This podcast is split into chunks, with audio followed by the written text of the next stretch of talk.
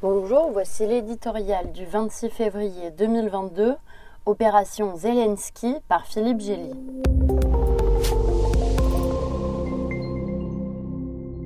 Le Z peint en blanc sur les véhicules de l'armée d'invasion russe n'est qu'un signe de reconnaissance destiné à éviter les tirs amis.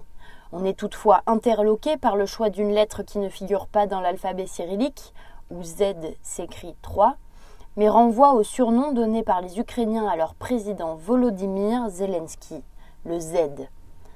En deux reconversions, de comédien à chef d'État, puis chef de guerre, l'ex-humoriste pris dans la tourmente de l'histoire s'est attiré la haine implacable de son homologue russe, au point de faire de lui l'un des principaux enjeux de la bataille engagée pour la prise de Kiev.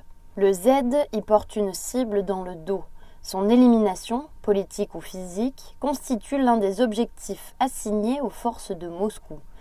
Ne nous laissons pas abuser par le vocabulaire du Kremlin, sa disposition à négocier avec les Ukrainiens ne concerne que les conditions de leur reddition. Poutine, qui tient le gouvernement de Zelensky pour une clique de drogués et de néo-nazis, bien qu'il soit un juif ukrainien dont une partie de la famille a péri dans la Shoah, rejette avec mépris sa proposition de discuter de la neutralité de l'Ukraine, discréditée comme un mensonge. Il encourage plutôt l'armée à prendre le pouvoir et dans la foulée à déposer les armes. Le message est clair, la meilleure façon d'écourter la guerre et d'éviter un bain de sang consiste pour Kiev à se soumettre et à remplacer son président élu par un régime vassal de Moscou. Si les forces et la population ukrainienne résistent plus qu'attendu au rouleau compresseur russe, le tsar ne se privera pas de détruire une grande partie du pays.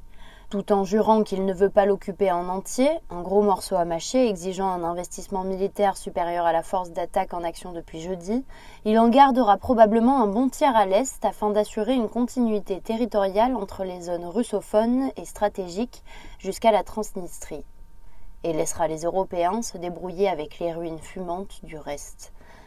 S'en tiendra-t-il là? Provisoirement peut-être, mais on le sait maintenant, Poutine le conquérant ne s'arrêtera que lorsqu'on l'arrêtera.